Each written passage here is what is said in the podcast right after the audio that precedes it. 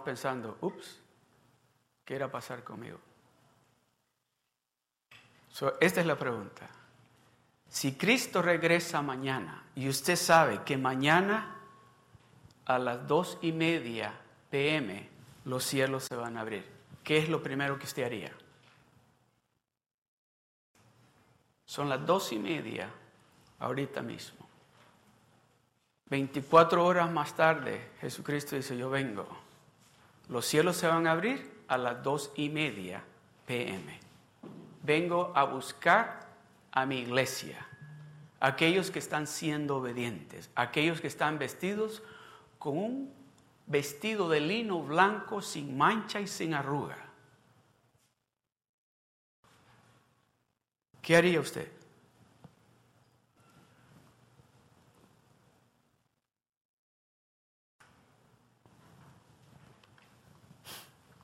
¿Cuántos de ustedes tienen familias que todavía no conocen a ese Dios que usted conoce?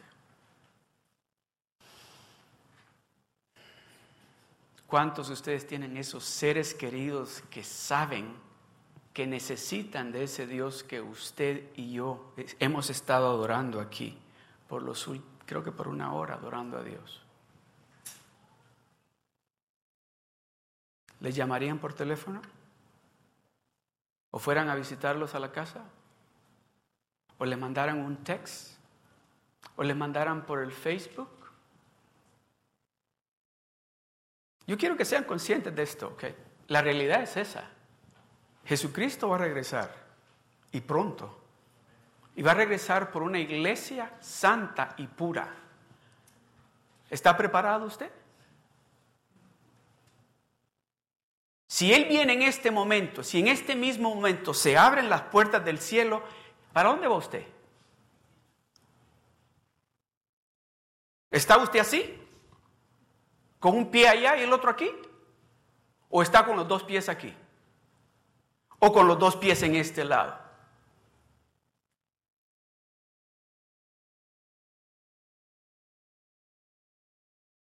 ¿Sabe por qué les hago esa pregunta? Es porque la iglesia del Dios Todopoderoso está dormida. Es tiempo que nos despertemos. Es tiempo de que dejemos de jugar a ser cristianos.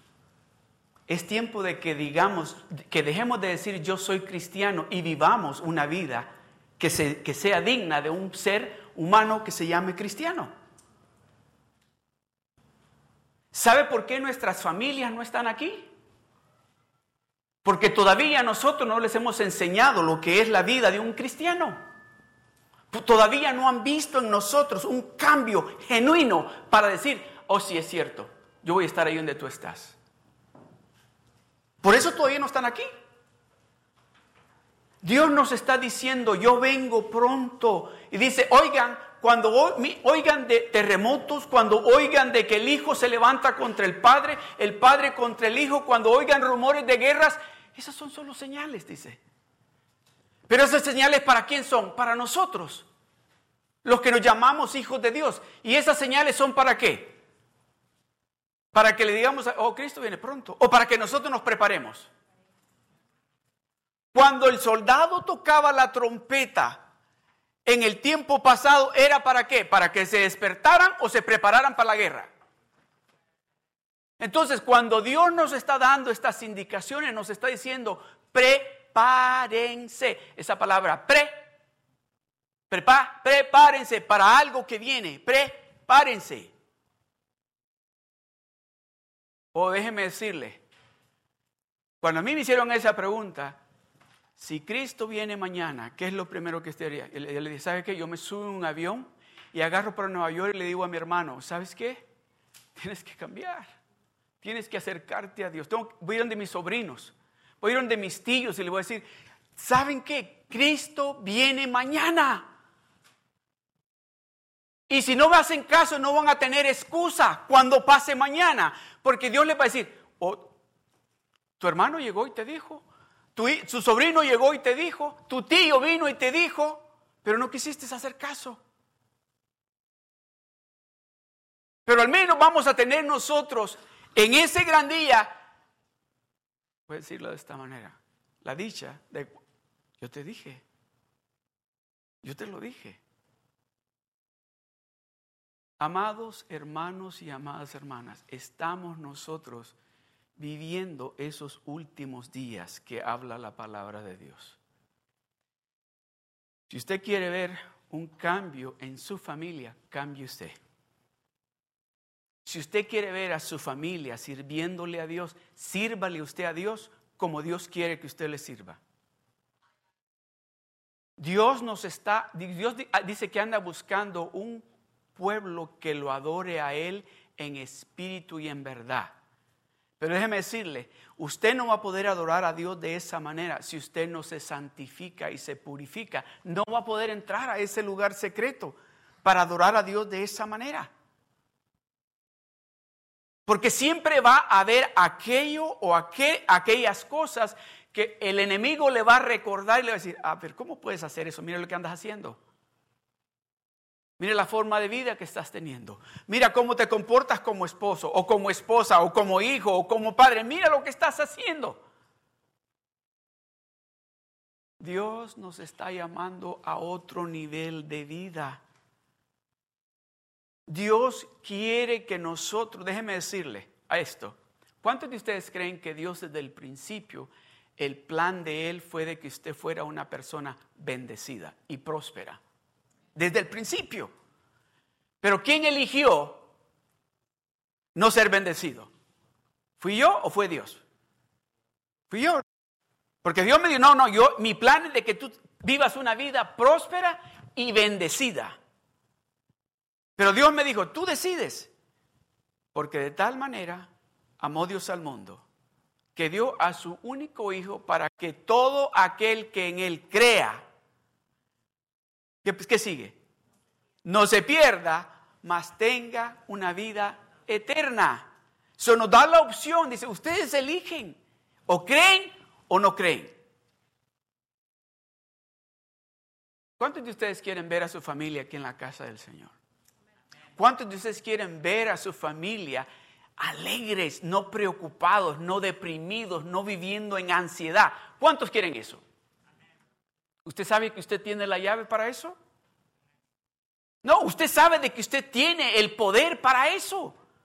Para que cada uno de su familia esté aquí. Todo lo que usted tiene que hacer es bien simple. Vivir una vida santa delante de Dios. Eso es todo. Eso es todo lo que tiene que hacer. Yo le garantizo que si usted a partir de este día dice, no, esas cosas que hice la semana pasada no las voy a hacer. Esa forma como me comporté la semana pasada, no voy a comportarme de esa manera. Esa manera que hablé, estuve hablando, no lo voy a hacer más de esa manera. Usted va a empezar a ver victorias. Usted lo va a empezar a ver. No quería compartirles esto, pero se lo a decir. Ustedes saben, todos conocen a Sarita, ¿verdad? Mi hija, que canta aquí con el grupo de lanza, se casó ayer. Y déjenme decirle, hay, eh, eh, hay ¿cómo se dice? Este, um, mixed feelings, emociones que estoy alegre porque pues se casó, ¿verdad? Y estoy triste porque es mi muñequita, es mi, niña, es mi, baby. Y, y, se casó con alguien que yo no conozco. Se la di a alguien que no lo conozco.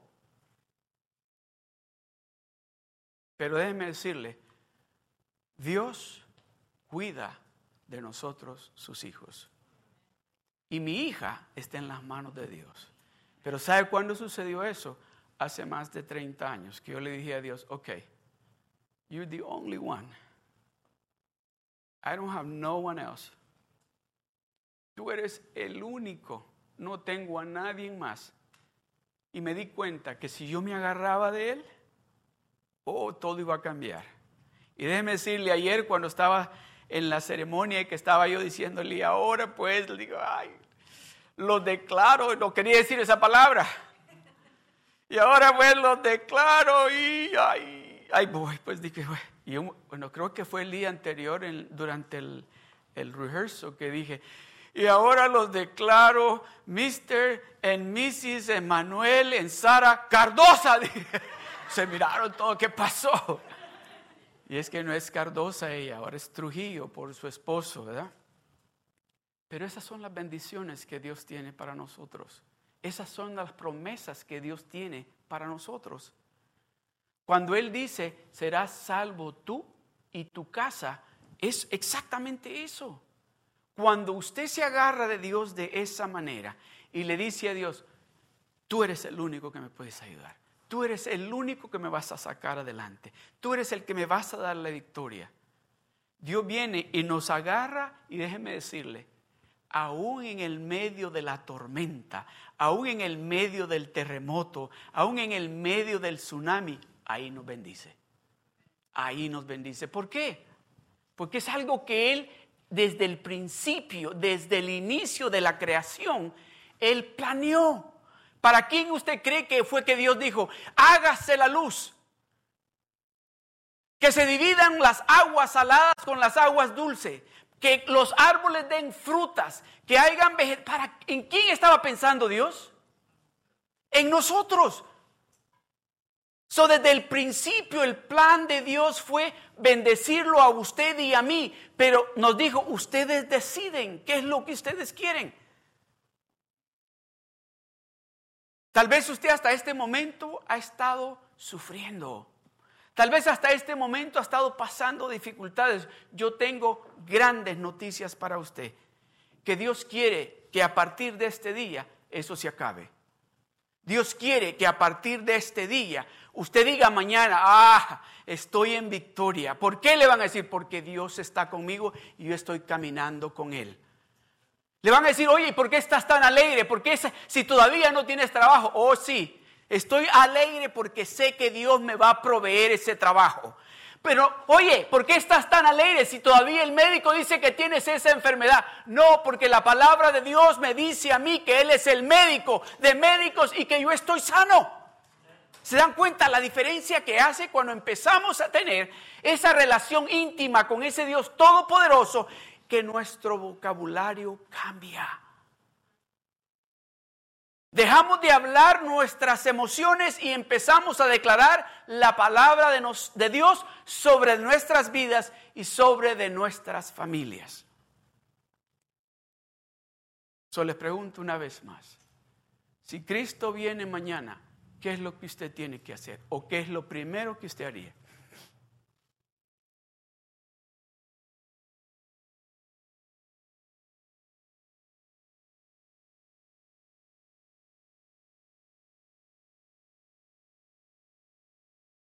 se tiraría de rodillas diría, Señor, perdóname, perdóname todos mis pecados, perdóname todo lo que he estado haciendo, pero no me quiero ir al infierno. ¿Haría eso?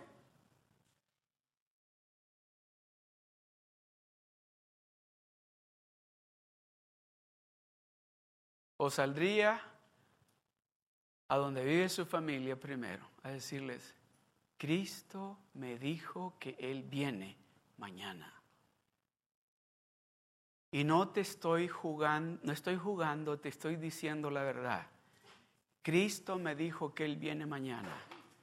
Yo le garantizo que usted se tiraría a sus pies y le diría, tienes que cambiar tu manera de vivir o te vas a ir al infierno.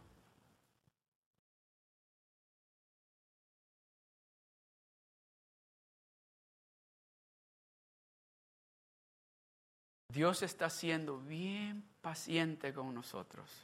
Digo, con el pueblo de Él. Con aquellos que decimos que Él es nuestro Dios, que Él es nuestro Rey, que Él es nuestro Señor. Está siendo bien paciente, pero nos está diciendo, levántate. Resplandece. Es lo que dice a 60, verso 1. Levántate. Es una orden, no nos está pidiendo un favor. Isaías 60, verso 1 dice, levántate y resplandece, porque la gloria de Jehová ha nacido sobre de ti. ¿Y para qué me está pidiendo que me levante y resplandezca? Dice, porque este mundo se está poniendo más oscuro cada día. Y el corazón del hombre, dice, se está entenebreciendo más y más. ¿Cuántos de ustedes oyeron las noticias hace dos días? De ese hombre jovencito que mató a su papá y mató a su hermano y por, casi mata a su mamá. ¿Oyeron? Salió a la calle y empezó a matar gente. Creo que mató nueve personas. Y dice, dicen el reportero, dice, y miren este video de él después que mató toda esa gente. Ok, paremos un poquito. Después que mató a su papá y a su hermano, va caminando bien campante como que se no hizo nada. Así, bien tranquilo. Como que si lo que hizo fue tirarles un poquito de agua y se rieron todos. Así está el mundo. Y déjeme decirle, en ese mundo están nuestras familias, nuestros hermanos, nuestros hijos, nuestros primos, nuestros tíos, nuestros padres, nuestros abuelos. Ahí están en ese mundo oscuro. Por eso es que Dios dice, levántate hija, hijo, levántate y resplandece. Can, you put it, can you put Isaiah 60 verse 1 if you don't mind? Levántate y resplandece. ¿Hay alguien aquí que no haya aceptado a Jesucristo como su Salvador? ¿Hay alguien aquí que le gustaría en este momento decirle, Señor, yo quiero que esa luz esté sobre de mí en esta tarde? ¿Hay alguien aquí que necesite de esa luz? De eso que dice, levántate. Esa es una orden. No está pidiendo de favor, no está diciendo, puedes, está dando una orden levántate, ¿sabe? Le está hablando a la iglesia.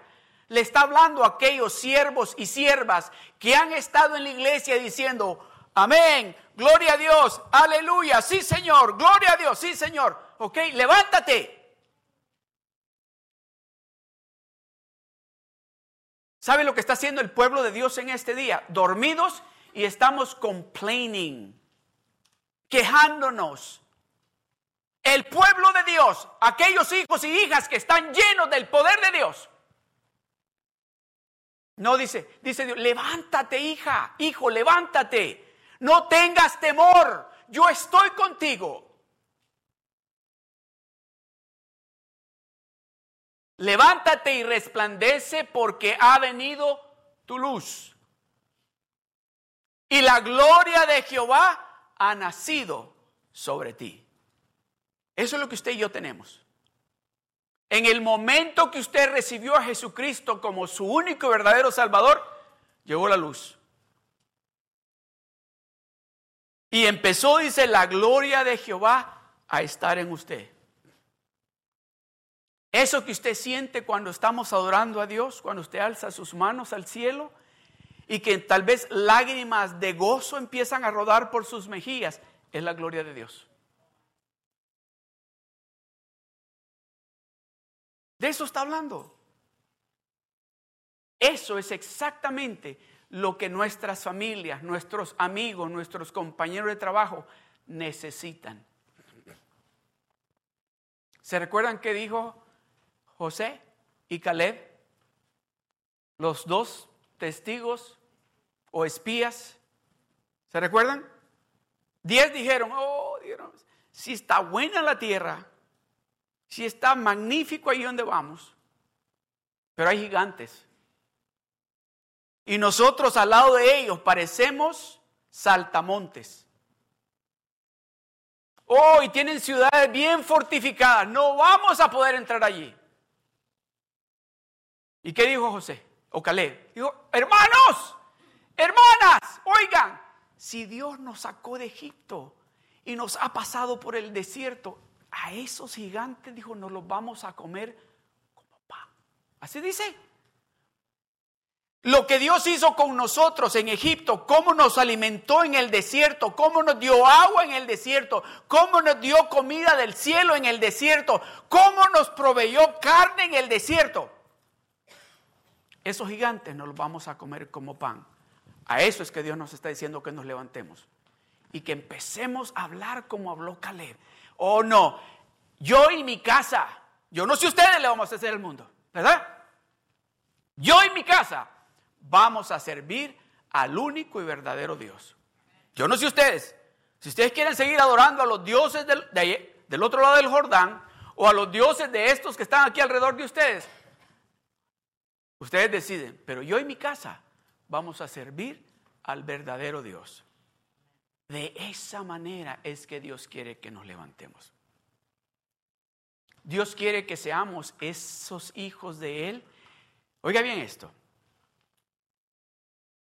Ok, ¿están listos? ¿Me quedan? Ok. Dios quiere que seamos esos hijos de Dios que aun cuando estamos en el problema le digamos a Dios, oh, yo no me quedo en la casa, yo me voy para la iglesia. No importa cómo esté esto aquí, yo me voy para la iglesia, porque yo sé que Dios tiene respuesta y solución para esto. Vamos a dejar de ser esos cristianos que por cualquier cosita decimos, ah, vamos a quedar en la casa. Porque déjenme decirles, les hablaba el domingo pasado de lo que le gusta a esta carne, ¿verdad? O a esta carne le gusta dormir. Le encanta dormir. Hoy déjenme decirle, y no lo molesten a esta carne cuando está dormido. Y cuidadito que le a hablar así un poquito fuerte cuando está dormido, porque se enoja. Tienen que hacerlo con mucho cariño. te despiertas ya. Así quiere que le hablen. Pero le dice, ya es tarde, vamos para la iglesia. ¿Ah, qué pasó? Así responde esta carne. Oh, pero cuando empezamos a decirle a esta carne, no, no, no, no eres tú el que tienes el control. Es ese espíritu nuevo que Dios ha puesto en mí. Es el que está fortaleciéndose cada día más y más. Es ese espíritu, esa luz, esa gloria de Dios que está en mí. Es la que está creciendo y poniéndose fuerte. Que cuando viene alguien y me dice, ¿te levantas? Sí, ya me levanto, vamos. Y que ya estás tarde, pues discúlpeme, pero me pongo los zapatos rápido y ya nos vamos. ¿Se fija cómo cambia? Y la carne dice, ¿te fijaste cómo te hablaron? ¿Vas a dejar que te traten así? No dejes que te traten así. Tú te mereces que te traten mejor. Mira cómo trabajas. Que no te traten así. Y es donde le digo a la carne, no, cállate. Ya tú te moriste. Ahora ya no vivo yo. El que vive en mí ahora es Cristo. Así que shut up. Ay, me siento tan bien cuando le digo así. Y pues sí, me siento tan bien, me siento como gigante. ya ves que no puedes conmigo, pero hay veces que me domina. ¿Verdad, hermana Ligia? Sí, hay veces que, ay, le digo que, ¿verdad? No, yo sé que ninguno de ustedes les pasa eso, solo a mí, pero a veces la carne, déjeme decirle que me saca de, que luego me tengo que acostar calladito, como que, ¿cómo dicen? Como un se puede decir eso, un perrito con la cola entre las patitas, así, porque sé que no actué bien. Pero es culpa de esta carne. entonces, ¿quién tiene el control? ¿Mi carne o ese espíritu nuevo que Dios ha puesto en mí? Y espíritu nuevo, correcto. Pero ¿a quién estoy alimentando? Más. Le estoy dando mucho bistec y muchas papas. Este cuerpo o le estoy dando mucho pan espiritual a ese ser espiritual que está en mí. Se va a notar rápido, ¿eh? Se va a notar rápido. Ah, van a decir los hermanos, el pastor está comiendo puras papas. Uy, qué feo se oyó eso. ¿Verdad? O van a decir, uh, el pastor está comiendo maná. Sí, se va a notar, déjeme decirle, se nota rápidamente aquel que se está alimentando pues le voy a contar esto. Me quedan cinco minutos. No, me queda más. Hace como unos, creo como unos 13 años, unos 13 años, estábamos todavía sirviendo en la iglesia allá en Anaheim. Y fue, no me creo, creo que fue un miércoles, y pues había servicio los miércoles, y, y estábamos esperando de que abrieran la puerta para entrar al santuario. Y venía, todos conocen aquí a Pastor Jerry, ¿verdad? La mayoría lo conoce. Pastor Jay viene y, y me saluda y me dice, How are you? Y me dice, en inglés, me dice, So tell me, what is God telling you? Y lo miré y le digo, ah. Sí, me dice, ¿qué te, qué te ha dicho Dios? Ah, ah, que me quiere mucho. Sí, rápido, se nota cuando lo que usted le ha estado poniendo aquí a este corazón es alimento espiritual o no hay nada. Porque déjeme decir, usted empieza a gaguear y empieza a ver qué le tiro para que el pastor piense que estoy siendo bien espiritual. Y luego, pues dice Dios que soy bueno y, y voy para atrás y, él, y me topo a la pared. Ajá, ¿y qué más te dijo? Ah, que mi familia va a estar bien. Ajá. Y me está mirando con una sonrisa como diciendo, no te ha dicho nada Dios, no has hablado con Dios. Oh, pero déjeme decirle, el miércoles que estábamos en Perú, íbamos en un Uber para una iglesia y él iba sentado atrás y me dice, Frank, what is God telling you? Oh, you want to hear me? And I began to speak to him. Y me dice, wow, God really is talking to you. See, that's the difference. Cuando Dios, usted está hablando con Dios constantemente, la palabra de Dios fluye bien natural de usted, porque usted está escuchando a Dios y esa es la vida que un hijo de Dios tiene que vivir. ¿Para qué? Te estará pensando usted, ¿para qué necesito yo? Oh, para mucho, porque la palabra de Dios tiene poder. Hemos estado hablando un lenguaje contrario al que Dios nos diseñó que nosotros habláramos. Por eso se hace difícil. ¿Cuántos de ustedes hablan italiano aquí? A ver, ¿cuántos de ustedes hablan español aquí? Todos, ¿verdad? A ninguno de ustedes se les hace difícil hablar español, ¿verdad que no? ¿Verdad que no? A ver, ¿a, ¿a cuántos de ustedes se les hace difícil hablar italiano? A todos, ¿verdad? Déjeme decirle, yo le pregunto aquí al teléfono a Siri, ¿cómo se dice y me dice, y yo lo repito y mis nietos se ríen. Me dice, ¿qué estás diciendo? ¿Por qué? Porque no es algo que yo he estado practicando.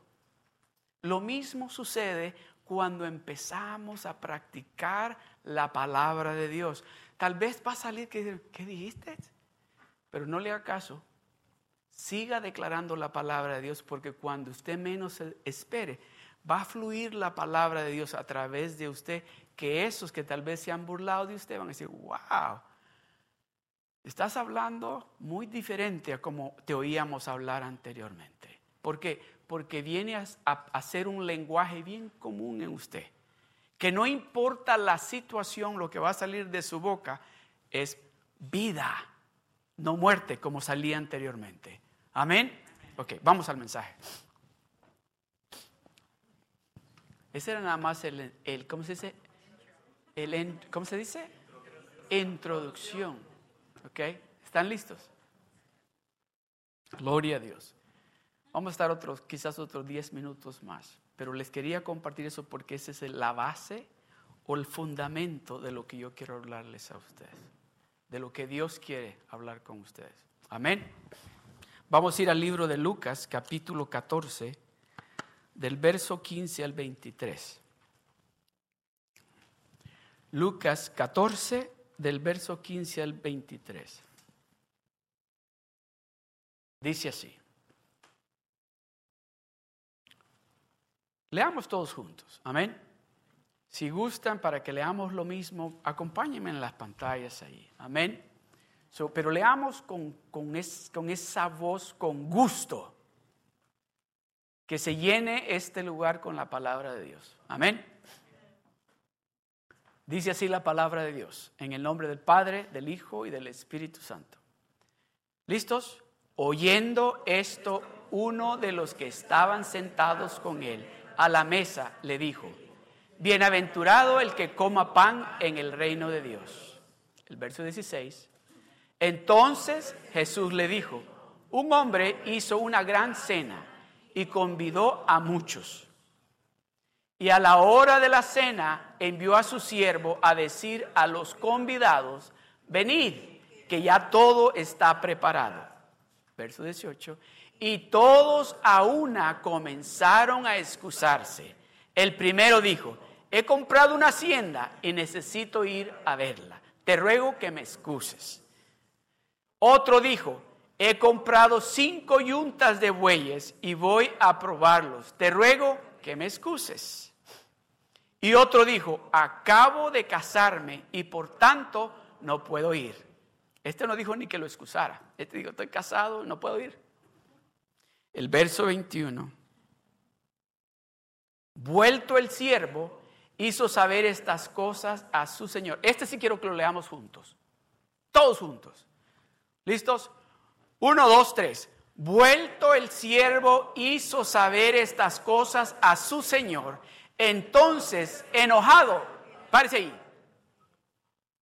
¿Quién está enojado?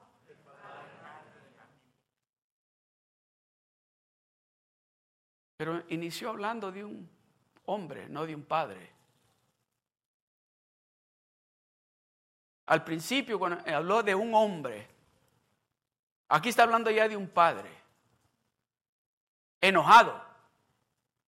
Entonces, sigamos leyendo. Entonces, enojado el padre de familia, dijo a su siervo, ve pronto por las plazas y las calles de la ciudad y trae acá a los pobres, los mancos, los cojos y los ciegos. Déjelo ahí, déjelo ahí un momentito. Vamos a estar un ratito, digo un ratito, quizás por los siguientes tres, cuatro domingos, hablando sobre de esto. Pero en esta tarde yo quiero hablarles a ustedes bien superficial acerca de este tema. De lo que vamos a estar hablando por los tres o cuatro domingos, el título va a ser Para que mi casa se llene. De eso vamos a estar hablando. Para que mi casa se llene.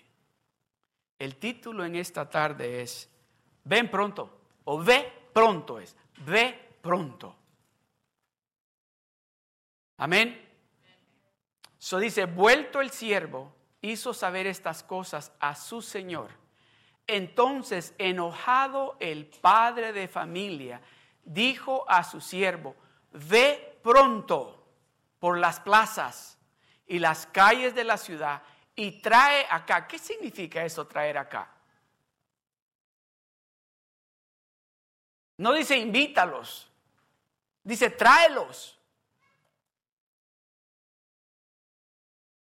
¿A cuántas personas o familias usted invitó este día para que vinieran a la iglesia?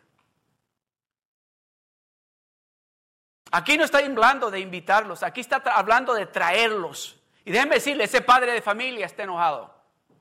Porque invitó, déjenme explicarle algo. Este verso aquí está hablando de Dios y el pueblo de Israel, el pueblo judío. A ellos, ellos eran los invitados. A ellos es que estaba invitando a esa gran cena, pero todos le dieron diferentes excusas. De eso vamos a hablar quizá el siguiente domingo, de esas excusas que nosotros le damos a Dios. El pueblo judío le dio ese sinfín de excusas a Dios. No, dice, no, ¿cómo va a ser el hijo de Dios? Si nosotros conocemos a sus hermanas, aquí están con nosotros. Si él es el hijo del carpintero, no, ¿cómo va a ser el hijo de Dios? ¿Cómo es posible de que este, que aquí lo vimos crecer, este es un hereje, está diciendo que es hijo de Dios, ¿cómo es posible? Si lo conocemos nosotros. Empezaron, a dar un sinfín de excusas. Entonces dice, el padre de familia dijo, ¿saben qué? Le dijo a un siervo, ve y trae, ve, ve pronto por las plazas. ¿Qué son las plazas? ¿Los parques? Ve por los parques. Pero ¿por qué le dice que traiga a los pobres? ¿Por qué le dice que traiga a los mancos? ¿Por qué le dice que traiga a los cojos? ¿Por qué le dice que traiga a los ciegos? ¿Se ha puesto a pensar usted en eso?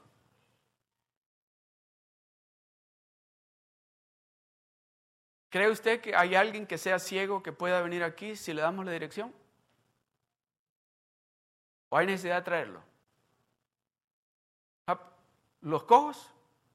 Me sube hacia el carro y se va. Esta es la dirección. ¿Cree que puede llegar hasta aquí?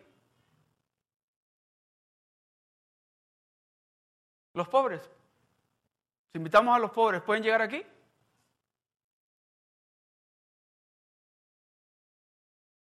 Yo quiero que, captemos esto, que desde el principio del ministerio de Jesucristo fue de que nosotros fuéramos ese instrumento para que la gente viniera al conocimiento de Él, desde el principio.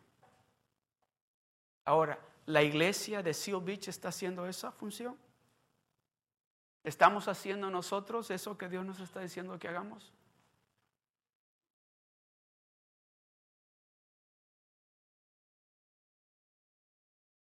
El verso que sigue. Y dijo el siervo, Señor, he hecho como mandaste y aún hay lugar. Ya traje los cojos, ya traje los pobres, ya traje los ciegos. Ya los traje a todos. Los que encontré en la plaza, los que encontré, me los traje a todos. ¿Cómo se los llevaría? Yo creo que rentó por lo menos unos 20 o más buses de la Shoreline para subir esa gente y llevarlos a la iglesia. Los pobres, los ciegos, los mancos, los cojos. Vámonos. ¿Y a dónde vamos? Oh, los estoy invitando a una gran cena que el padre de familia preparó para los invitados especiales, pero ellos no quisieron ir. Y él me dijo que los viniera a traer a ustedes y que los lleve a ustedes. Déjeme decirle, cuando estábamos en Perú, nosotros pudimos ver eso cara a cara, ver la necesidad de la gente y que nos, nos escuchaban traer la palabra de Dios, inmediatamente su rostro se alegraba, inmediatamente lágrimas corrían por sus ojos. ¿Por qué? Porque estaban escuchando algo que iba a cambiar su situación. Tal vez no, no eran cojos, tal vez no eran ciegos o mancos, pero gente que está pasando pobreza. Gente que tal vez está pensando, de aquí no vamos a salir, nuestros hijos van a vivir en esta situación para siempre. Y cuando oyen ese mensaje, oyen esa esperanza y oyen que dice, Dios tiene algo especial para ti, cambiaban.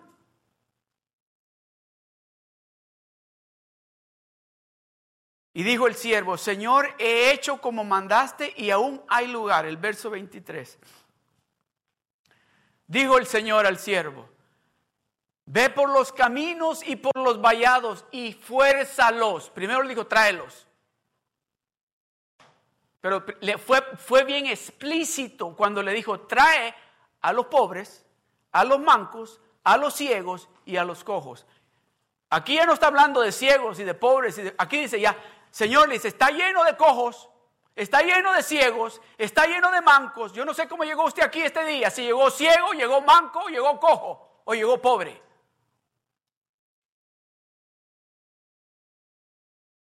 Pero todavía aquí hay lugar. Todavía aquí hay lugar para los hijos de Dios. Y Dios está esperando de que usted vaya. Dios está esperando de que usted vaya y comparta con ellos y le diga, ven, Dijo el Señor al siervo, ve por los caminos y por los vallados y fuérzalos a entrar. ¿Para qué dice? Ese es el deseo de Dios. Ese es el plan de Dios. Ese es el plan de Dios. Ver su casa no llena solo para llenarla, ver la casa de Él llena de aquellos que no quisieron venir, pero de aquellos que fueron y le dijeron, vamos, vente, Dios puede cambiar tu situación. Tú vas a dejar de ser pobre, tú vas a dejar de ser cojo, ciego. Tal vez usted está pensando, yo no soy ni pobre, ni cojo, ni ciego, ni manco. Oh, déjeme decirle, el Espíritu Santo está diciendo de que usted está cojo. El Espíritu Santo le está ministrando a usted en esta tarde de que usted está manco. Por eso está hablando el Espíritu Santo en este momento, de que usted está ciego, no está viendo lo que Dios quiere hacer para usted. Porque en el momento que usted se dé cuenta de lo que Dios tiene para usted, espiritualmente hablando, déjeme decirle, va a haber un cambio en usted. Va a haber un cambio en usted. Dios está hablando con nosotros en esta tarde. Pero ¿sabe lo que Dios quiere? esto que Dios quiere no solamente es para nosotros, porque Dios quiere que su casa esté llena. Dios quiere que la casa de Él, este lugar esté lleno. ¿Para qué? Para que el mundo alrededor puedan decir lo que está sucediendo en The Rock and Seal Beach, necesitamos eso nosotros. Y lo mejor es que usted y yo vamos a hacer esos instrumentos que Dios va a usar para traer nuestras familias, para traer nuestros amigos, para traer a esos familiares nuestros que están mancos, que están cojos, que están pobres, que están enfermos. Dijo el Señor al siervo, ve por los caminos y por los vallados y fuérzalos. ¿Está dispuesto usted a hacer eso? ¿Está dispuesto a hacer eso usted? A, atreverse a decirle, ¿sabes qué? Esa situación que tú estás pasando, el único que la puede resolver es Dios. Esa situación que tú estás, el único que puede resolverlo es Dios. Vente, vamos a la iglesia, yo te llevo porque te lo garantizo, Dios va a cambiar tu vida. Así como cambió la mía y la de muchos aquí. Con esto voy a, cerrar.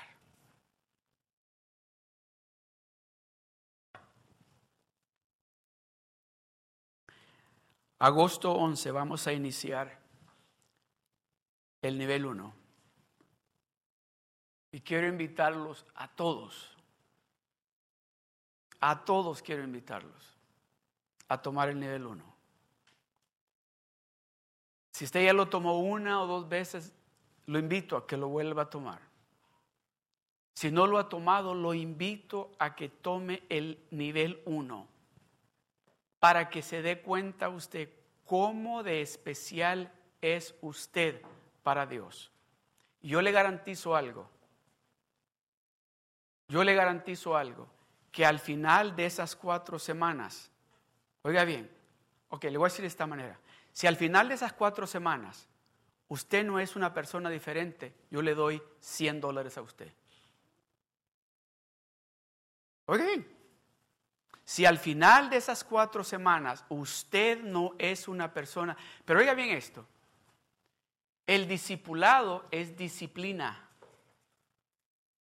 Disciplina. Si usted quiere ver un cambio en su vida, tiene que ser disciplinado en las cosas de Dios. Decirle a todo eso que ha estado haciendo por mucho tiempo, no, no lo voy a hacer voy a dedicarle estas cuatro semanas a Dios, yo le garantizo de que al final de esas cuatro semanas usted va a ser una persona totalmente diferente. Totalmente diferente. ¿Cuántos quieren eso? Amén.